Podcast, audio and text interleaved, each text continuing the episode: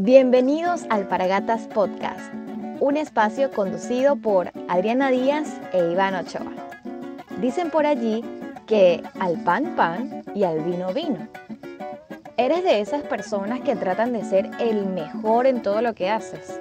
Bueno, la verdad es que somos humanos y somos buenos en ciertas cosas y en otras cosas a veces es preferible dejarlo para los que sean mejores que nosotros y eso está bien.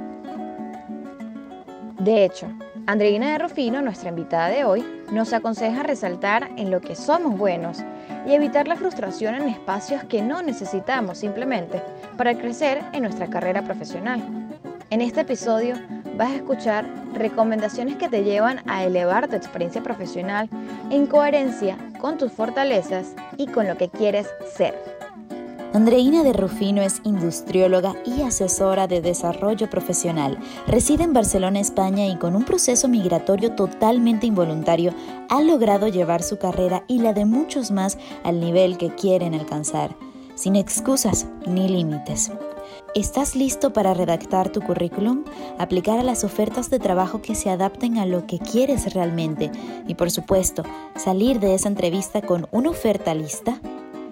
Aquí les dejamos un episodio que los va a ayudar para que se atrevan desde ya, sin esperar que llegue un año nuevo, y comiencen a darle coherencia a su carrera profesional. Bienvenidos al Pargatas Podcast una vez más. Hoy estamos súper emocionadas y súper felices de traerles a una persona íntegra, una, una persona completa y además a la que admiro muchísimo por toda su trayectoria, literal de pequeña quería ser como ella, yo se lo decía. Gracias a ella, sí, viví oportunidades maravillosas porque siempre fue una persona con capacidad de mentoría y coaching y hoy en día, gracias a Dios, se está dedicando a eso desde lo que estudió, desde recursos humanos, dando valor a muchísimas personas y yo creo que este fue un año para ella de renovación y también de encontrar en qué, en qué, podía, en qué podía ella dar su granito de arena y a la vez ser súper feliz haciéndolo. Gracias a Dios hoy la tenemos aquí con nosotras. Vamos a dar la bienvenida a Andreina de Rufino con ustedes. Que pasa el podium. gracias, Ivy, gracias, Adriana. Eh, bueno, están haciendo un, em, un trabajo maravilloso a través del podcast, invitando también a personas muy valiosas que terminan dándonos conocimiento y justamente en un live que tuve hace días, eh, decía precisamente eso, ¿no? Busquen a personas que las inspiren, busquen eh, eh, podcasts o YouTube o gente que esté hablando de cómo se ha reinventado, cómo ha llegado hasta donde está llegando. Y creo que ustedes están dando un espacio muy interesante para que las pongamos de fondo siempre con todos los invitados estrellas que siempre van teniendo. Y bueno, se me invitaron entonces porque yo también soy una estrella. Sin duda. Totalmente, totalmente. Todas las personas que no están falta. famosos o no, son estrellas. Y de hecho, bueno, ninguna de nuestras invitados ha sido como que tú digas la reina Isabel. Imagínate tú. Y me encanta porque lo más bonito es entender que el, en espacios comunes hay mentes brillantes, ¿no? Y, y este, este espacio como que se ha prestado para eso, para escuchar historias brillantes, mentes brillantes detrás de personas comunes y corrientes, porque todos podemos estar ahí. Eso es lo que más me gusta. Vamos a conocer un poquito más a Andreina de Rufino, que también es inmigrante y nos va a estar contando sobre su historia y por supuesto su refrán. Andreina, rápidamente, preguntas rápidas. Eh, ¿De dónde eres? Yo soy venezolana, pero primero que venezolana, súper margariteña. ¿En serio? No me lo esperaba, ok. Súper margariteña. Yo extraño más la sierra que el Ávila. Sí, claro, la única montaña. La única montaña que hay en Margarita. Tal cual. Margarita es una isla preciosa en Venezuela. Del Caribe, tal cual. Así, así. Andrea, ¿qué te dedicas? Bueno, yo dije algo, pero cuéntame, ¿qué, te, qué estudiaste? ¿De qué te dedicas? Mira, yo estudié eh, Relaciones Industriales en Venezuela, en la Universidad Católica, me especialicé en un diplomado por competencias, di clases también. Eh, me faltó un semestre, pero por, la, por el tema como emigré a, mm, a España, pues no lo pude terminar. Lo culminé fue en, en España, en otra universidad, en el máster de, eh, de Recursos Humanos y de Gestión y Administración de Personal. Em, y, bueno, ahora soy consultora en desarrollo profesional, que es a lo que me estoy dedicando. He hecho formación consultoría y procesos de headhunting también a nivel local e internacional aquí en España, lo que creo que me ha dado la apertura para, bueno, tener y unificar, ¿no? Unir eso de quién era y qué hacía en Venezuela con lo que estoy haciendo ahora como profesional, unir las dos cosas. Porque, bueno, mi propósito está muy ligado a, a, buscar las mejores herramientas y las mejores vías para ayudar a las personas. Es así, Andreina está en Barcelona, España, y de algo que tiene claro su propósito, eso ténganlo por seguro. Súper claro. ¿Cómo llegaste claro. André? ¿Cómo fue esa, esa transición de decir, este es mi propósito y ahorita ayudar a gente a conseguir su propósito profesional? Sí, Mire, yo creo que todo el mundo tiene que plantearse el propósito. Yo por suerte mm, creo que lo descubrí, bueno, en, una época de mi vida en la que mm, me tocaba elegirme, elegir mi camino profesional, pero hay personas que encuentran su propósito a los 20 años, otras personas que lo descubren a los 50, 70 años. No hay edad para descubrir el propósito. Yo creo que todas las experiencias que nos va dando la vida van sumando a que nosotros vayamos construyendo ese propósito. Yo lo descubrí porque cada vez que yo iba a las comunidades en Venezuela, a los barrios, a ayudar a personas en, bueno, en educación, para que se formen, para que sean alguien en la vida y nos pudieran ayudar a construir el país que nosotros tanto estábamos deseando, me daba cuenta que las personas solamente necesitaban oportunidades para brillar. Y cuando tú te das cuenta de que las, las oportunidades son las que realmente cambian a las personas y las hacen brillar, tú dices, yo tengo que buscar entonces las herramientas para que más personas tengan más oportunidades. Entonces uní eso y, de ahí salió mi propósito, buscar y tener las mejores y las más amplias herramientas para poder llegar a más personas y cambiar sus vidas. Me encanta como lo dices, muy como que, bueno, listo, junté uno más dos y listo, sale tres. Pero, ¿cómo, ¿cómo le podrías recomendar a una persona, y también te voy a preguntar otra cosa, ¿cómo le podrías recomendar a una persona que llegue a ese, a ese punto? Este, le estás hablando a un joven que tiene 25, 30 años, que está trabajando, pero se deja llevar por la rutina y no necesariamente se, llena, se, siente muy lleno de lo que está haciendo. Em, ¿Cómo llegas hasta ahí? Y además, ¿tú crees que el propósito cambia en, en algún punto? El propósito cambia, se va construyendo con la vida. Si todo fuese estático, imagínate, no, no, no evolucionáramos con lo que va la globalización y el mundo, ¿no? Seguramente mi propósito cambiará o, se modificará o se agregará algunas cosas eh, con los años. Que bueno, eso es lo, lo, rico también de la vida, ¿no? Ir agregándole cosas a medida que vas conociendo y teniendo más experiencia. Yo creo que lo que le recomendaría a Adri a todas las personas que están buscando desarrollar su propósito es que cuando tú sientas que estás haciendo cosas que no importa el tiempo, que disfrutas, que terminas y dices, ¡guau! Esto lo amo, esto me llena. Eh, va por ahí, va por ahí. Y es ir escribiéndole y decir, mira, esto me gusta, estoy cinco horas haciendo esto y me pasa como si fuesen diez minutos, esto me llena, esto me motiva. Eh, son cosas que y elementos que van sumando para que tú vayas diciendo, mira, esto es parte de lo que estoy construyendo. Yo llegué a trabajar en Venezuela de domingo a domingo. Y yo decía, pero bueno, mi alrededor y hasta yo, bueno, si sigo en este ritmo, pues no, no voy a aguantar, no voy a soportar. Pero es que para mí el trabajar no era un peso, mm. ¿sabes? Y creo que, creo que ya es la clave. Ustedes esto que están haciendo, esto es parte de su propósito también. Les encanta estar un sábado a esta hora en vez de estar en cualquier otro lugar em, haciendo esto y entrevistando a gente para que más personas puedan tener mensajes seguramente que les llenen y los nutran para, para llegar a lo que quieren llegar a ser. Esto es parte de su propósito. Andreina. Lo disfruta. Absolutamente. Yo quería preguntarte también, ahora quizás em, en estas coyunturas que estamos viviendo, que no son tiempos normales, eh, y es complicado porque muchas personas que quisieran no tienen la oportunidad, porque por lo que está sucediendo, de, de, hacer lo que les gusta, de, de, quizás explotar su pasión porque no se dan las, las oportunidades por esta coyuntura. El mensaje quizás sea otro, porque ya conocen lo que quieren, pero quizás no pueden por X, Y, Z. Y tú estás claro. en ayudar muchísima gente a conseguir trabajo, estás haciendo un, un trabajo de coaching integral. Entonces, eh, la pregunta va dirigida hacia ¿qué mensaje das o cómo, cómo formulas ese valor agregado para ayudar a estas personas que ya saben cuál es su propósito a conseguir su trabajo, aún con toda esta coyuntura? Mira, Eh, por suerte, yo creo que eh, durante esta coyuntura he ayudado a personas no solamente a que encuentren trabajo, sino que puedan ascender en su, dentro de su empresa eh, o puedan tener un plan de desarrollo para 2021, para 2022. Pero yo le digo a todos mis clientes que yo simplemente soy el medio.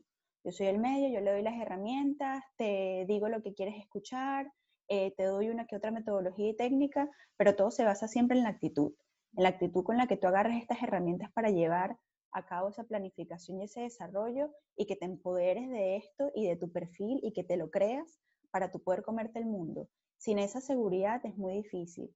Las personas cuando, por ejemplo, llegan a mí en estas partes de consultoría de desarrollo profesional, mira, mm, llegan con muchas inseguridades, con muchas personas que le dijeron, eh, estos son tus defectos, eh, tu currículum está mal hecho, no sirves para esto, y una cliente ayer, por ejemplo, me dijo, yo me, yo me rodeaba de personas así, pero cuando me empecé a rodear eh, con, personas como tú, o con personas que me sacaran lo positivo, que me dijeran lo buena que soy, que mm, eh, destacaran mi talento, que me pusieran a pensar de, mira, es que esto que tú haces sí es importante, ¿por qué no lo colocas? Eh, tú nada más te estás enfocando en lo local, ¿por qué no pones también lo internacional? O sea, cuando haces ese ya autoconocimiento de tu perfil o de tu talento, es que la gente cambia de actitud y el mindset, o sea, esa mentalidad cambia completamente. Yo siento, yo creo mucho en las energías y esas energías cambian. O sea, esas energías cambian, es el, mira, se me están abriendo las puertas, me están saliendo entrevistas. Tenía un año y medio que no conseguía trabajo en lo mío porque siempre estaba dependiente. O sea, son cosas que siento que, que la gente es eso, ¿no? Lo que le hace falta es como abrir los ojos y empoderarse de quién es como profesional para decir, ok, espérate un momento, yo soy esto y valgo esto y el mercado entonces necesita a una persona como yo que se venda de esta manera. Vamos al lío. Wow, me encanta como, como lo dices y, va ligado a un libro que estoy leyendo ahorita, se llama Deja de ser tú.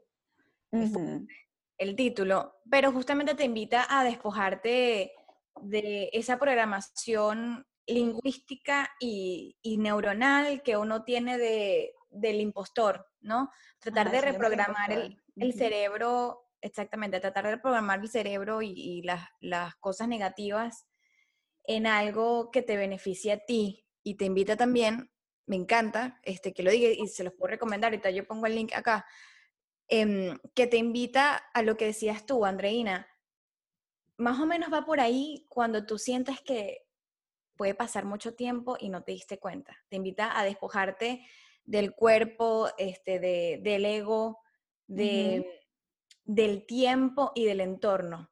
Aquello que tú te sientas, que tú dices de verdad, no me importa lo que pase afuera, no me importa lo que me esté pasando en el cuerpo, no sé, tengo gripe, pero estoy tripeando. Wow, eso... y es difícil conseguirlo. No, y además que... Ah, perdón. No, continúa, continúa. Y además que, por ejemplo, hay personas que en el mundo organizacional le dicen, por ejemplo, Ivana, qué buena eres haciendo selección, eh, me encanta cómo tienes candidatos a cada momento, cómo los tratas, etcétera. Pero capaz eso ya no la hace feliz. Es muy buena porque tiene habilidades para eso, pero no es lo que la hace feliz. O sea, va a poner como todas sus habilidades y su know-how para hacer lo mejor eh, que ella pueda hacer en ese rol, pero le pasan las horas muy lento y no es lo que le apasiona, porque no está colocando como sus fortalezas realmente a florecer.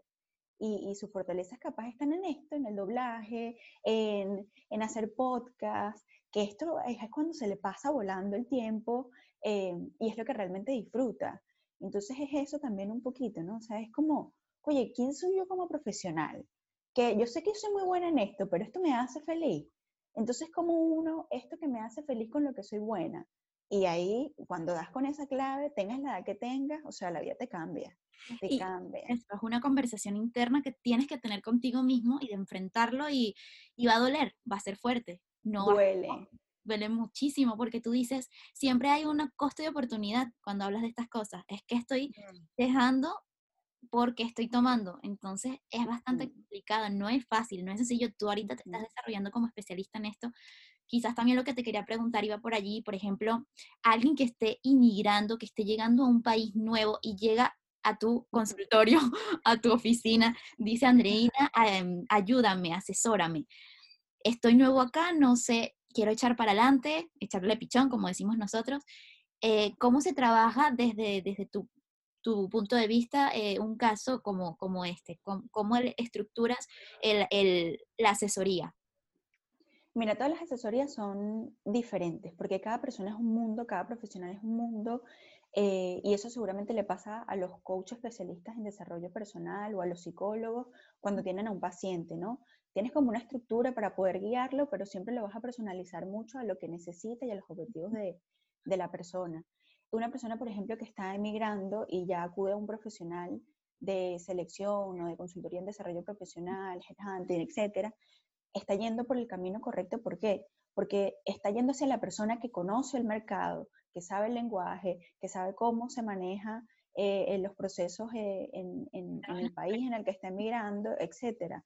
Eh, y esa es la primera recomendación que doy, ¿no? Tú tienes que ir hacia las personas, uno, que tengan mucho tiempo y tengan un nivel exitoso que tú quieras alcanzar, o dos, a profesionales que también te puedan ayudar a potenciar esas habilidades para poder, como, para poder saber cómo se traducen en el mercado e ingresar al mercado. ¿Por qué? Porque pasa muchas veces también que las personas llegan a un país, entonces se dejan llevar por lo que dice Pepito, Juanito, María, Sutanito, tiquití, tiquití, y la gente se termina perdiendo. Y es cuando entra la desesperación y pasan los meses y no tienes éxito y te pierdes. Entonces vamos por aquí, entonces después el otro te dice, no, cambia, ve por aquí, ve por allá. No. Lo que le funcionó a Adriana, le funcionó a Adriana. Lo que le funcionó a Ivana, le funcionó a Ivana. Lo que le funcionó a Andreina, le funcionó a Andreina. Entonces siempre en mis sesiones trato de personalizar hacia lo que está buscando la, la persona. Hago un estudio interno también en el decir qué has hecho, cómo lo has hecho, en qué eres bueno, cuáles son tus fortalezas, y después hago un contraste, ¿no? De hacia dónde quiere ir la persona, cómo quiere ingresar en el mercado laboral, y cuando digo el cómo, ya sea es como director, en práctica, eh, como asistente, junior, etc. Y ahí poder ir enfocando entonces su perfil al lenguaje del mercado, ya que esta persona pueda desenvolverse también en, en, el mercado laboral. La gente a veces, por ejemplo, viene a mí diciendo, ah, no, yo necesito que me corrija, me corrija el currículum y ya. Yo no, para corregirte el currículum hay mucha información gratuita en Internet. O sea, si tú quieres trabajar conmigo es porque quieres eh, apuntar e integrar eh, tú, y reconocerte a ti como profesional, porque la gente no se reconoce. A veces dicen, ay, pero es que, mira, tengo un montón de entrevistas, pero no salgo bien ya, porque tu currículum está muy bien, pero entonces no sabes explicar tu experiencia profesional o te quedas simplemente en expresar la última experiencia cuando seguramente las otras daban mayor ejemplo de lo que está buscando la organización. Entonces, hacer como un balance. Y gente que está perdidísima. Pero bueno, logramos, logramos bueno. Claro, lo bueno de Andreina es que como ya conoce qué es lo que está buscando un reclutador, o sea, ella de cara al trabajo que, que, ella hizo de reclutamiento y selección, ella ya sabe qué es lo que se ve en el currículum, qué es lo que se pregunta en la entrevista, y de esa manera, como ella me algo importante, se traduce eso que estás trayendo de tu país, esas habilidades, a este, porque también pasa muchísimo, me imagino, y pueden contarnos más, eh, que has hecho un montón de cosas que tienen otros nombres distintos allá. Sí, eso justamente te iba a comentar. O sea, por ejemplo, en Latinoamérica se suele usar, no tanto en Argentina, pero sí en Centroamérica, otros tipos de países, se suele utilizar la palabra gerente. Aquí no se usa gerente. En el extranjero no se usa gerente, se usa manager, o se usa head, o se usa otro, no se usa mercadeo, se usa marketing.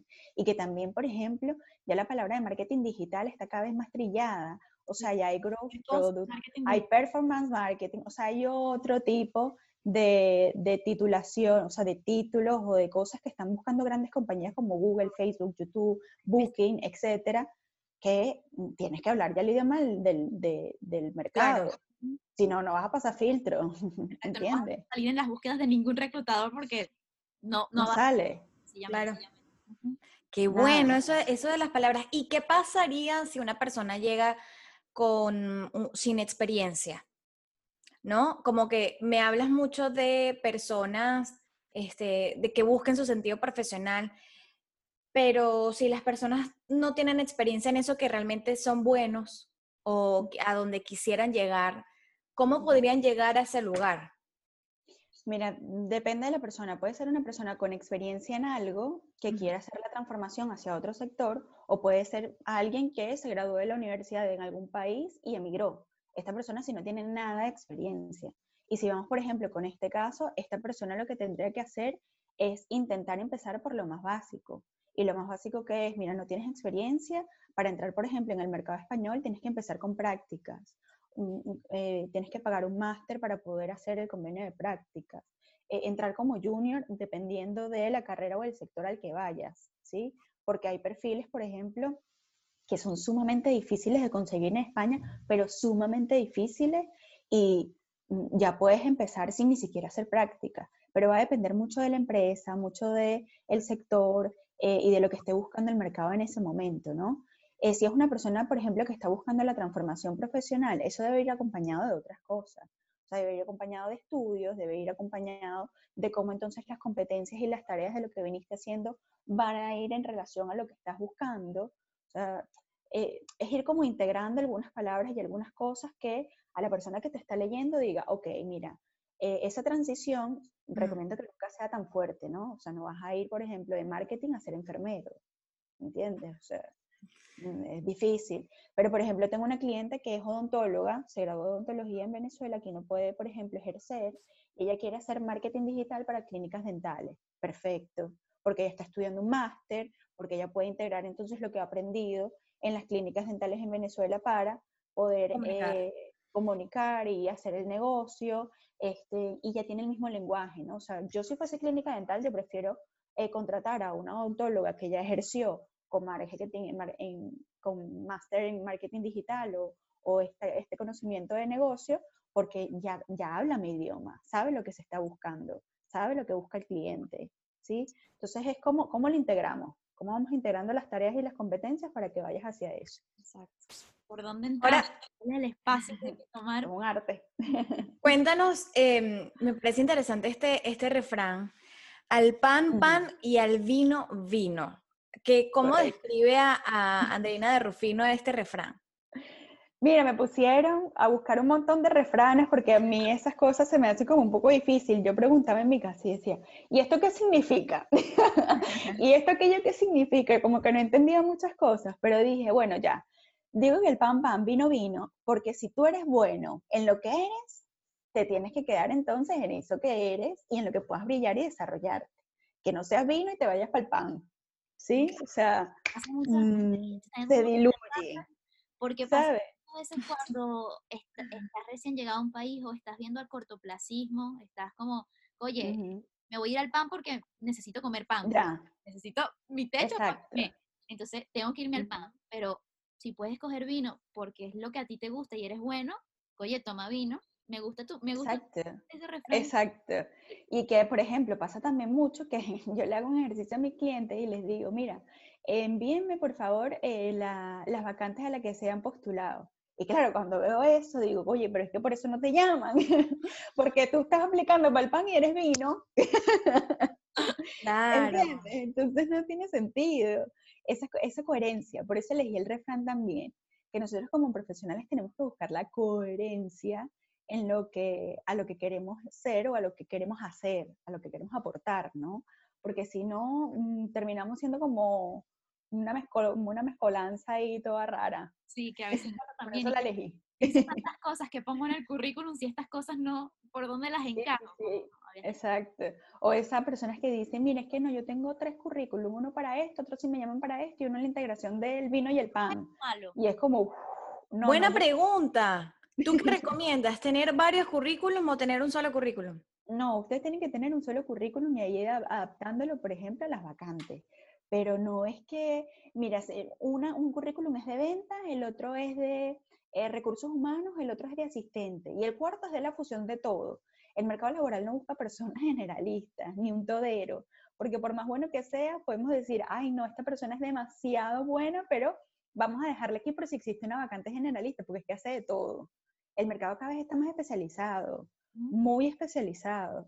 Entonces no podemos pretender que nosotros, ah, bueno, es que no voy a quitar esto en el currículum porque después me llaman, después me descartan porque no puse esta palabra. Fijo, esto es típico. Sí, un esotérico. Y no es así, y no es así. O sea, tú tienes que tener una estructura eh, coherente y específica hacia, hacia dónde quieres apuntar y al final lo que vas adaptando son una que otras palabras o keywords, como les digo yo, a la vacante, por ejemplo. Sabes también que es súper interesante, Andre, ah, si pudiéramos tocar esto, eh, ¿cómo afecta la cultura a la hora de llevar estas entrevistas de trabajo? O sea, uno que viene de Latinoamérica, por ejemplo, que llega a una entrevista, acá que, que, valoran más que seas más directo o que no, o que seas muy educado o que seas, ah, ¿sabes? ¿Cómo sí. Eso a veces afecta? Y lo menciono porque, por ejemplo, pasa mucho, ¿no? Que uno está muy acostumbrado a como... Y hablar demasiado. y a veces hablando demasiado pecamos por hablar demasiado o expresar demasiado. Mira, depende de los mercados. Por ejemplo, estos mercados de Estados Unidos o los países más nórdicos, eh, de Europa, eh, si buscan como personas que o perfiles que eh, hablen de lo que se le está preguntando. Es decir, respuesta siempre corta y concisa. No es que eh, vas a explicar eh, toda la vida desde, desde que empezaste el primer máster y después te cambiaste al segundo máster o porque cambiaste de una carrera a otra, no. Sea, si te preguntan de una cosa, es ser específico en ese tipo de respuesta. Igual aquí en España, y dependiendo de la, de la, de la empresa o de, del tipo de cultura organizacional que te toque. O sea, hay empresas, por ejemplo, americanas trabajando aquí, hay empresas muy catalanas o muy eh, del centro de Madrid que tienen otro tipo de cultura. Entonces tienes que eh, adaptarte un poco también, ¿no? O sea, yo siempre lo que recomiendo es que cuando estés en un país que no es latinoamericano y que no tiene nuestra cultura, es que seas lo más específico posible. Si te preguntaron por el pan, usted va a responder sobre las características del pan.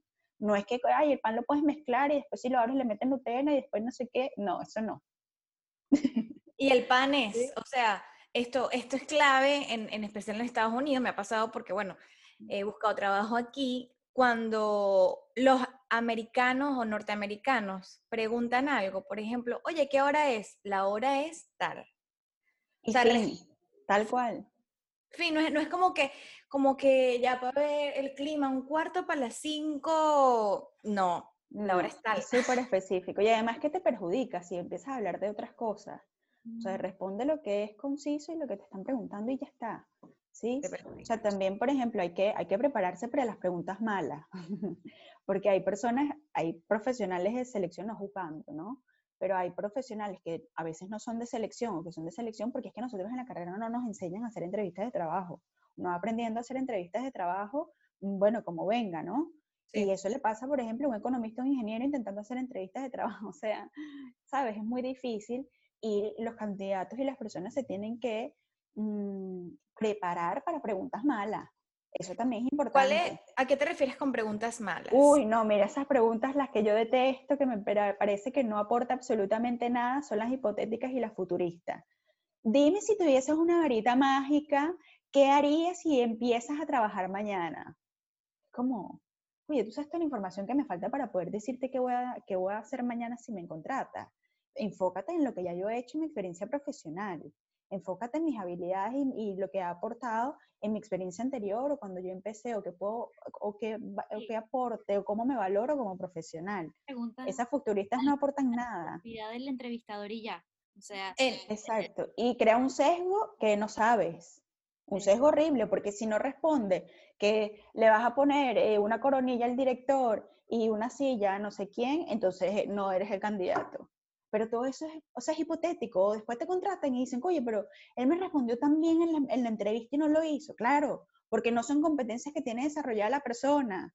Es una imaginación. ¿Entiendes? ni siquiera es una pregunta que se evalúa con, un, con el coeficiente de correlación, o sea, no, estructuraste nada para hacer esa pregunta.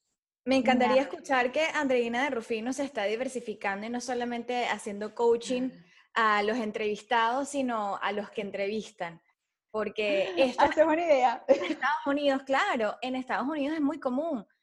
Mi entrevista, de hecho, en el trabajo en el que estoy ahorita, bueno, tuve tres entrevistas y todas fueron hipotéticas. Todas fueron, este es el caso, analízalo. Y, tenía que representarlo como si, ok, bueno, esta es la presentación. Impresionante. Claro, uno se pone, y yo lo dije muy sinceramente, y yo me quebré y dije, estoy nerviosa. y estoy nerviosa, nunca había estado en, este, en esta posición. Pero bueno, qué bueno que sí hay reclutadores que entienden.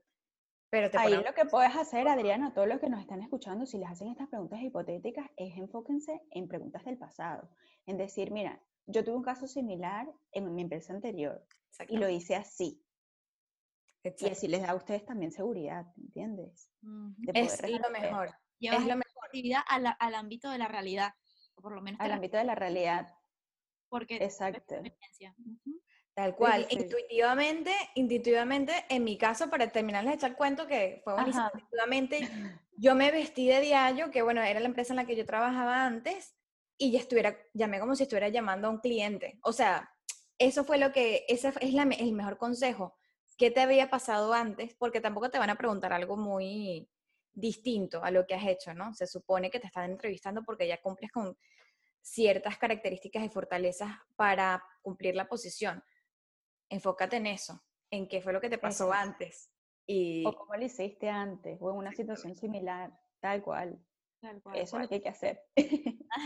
Andri, por curiosidad, ahorita, ¿cómo ves el mercado laboral? Este, mm, ¿Cómo se está, mm, qué estás viendo? ¿Cuál es tu radiografía de lo que está sucediendo actualmente en España? Bueno, específicamente Barcelona, que es donde estás. ¿Qué le pudieras decir a las personas que em, Sí. ah, es- estoy viéndolo en este sector está mal, este sector está, mm, está pasando esto? Un resumen, como para Sí. Contexto- Bueno, mi- mis, discursos, mis discursos siempre intentan ser optimistas, porque para cifras desgarradoras, prende el televisor o busca las últimas cifras de la Organización Internacional del Trabajo para que te dé un yeyito. Sí.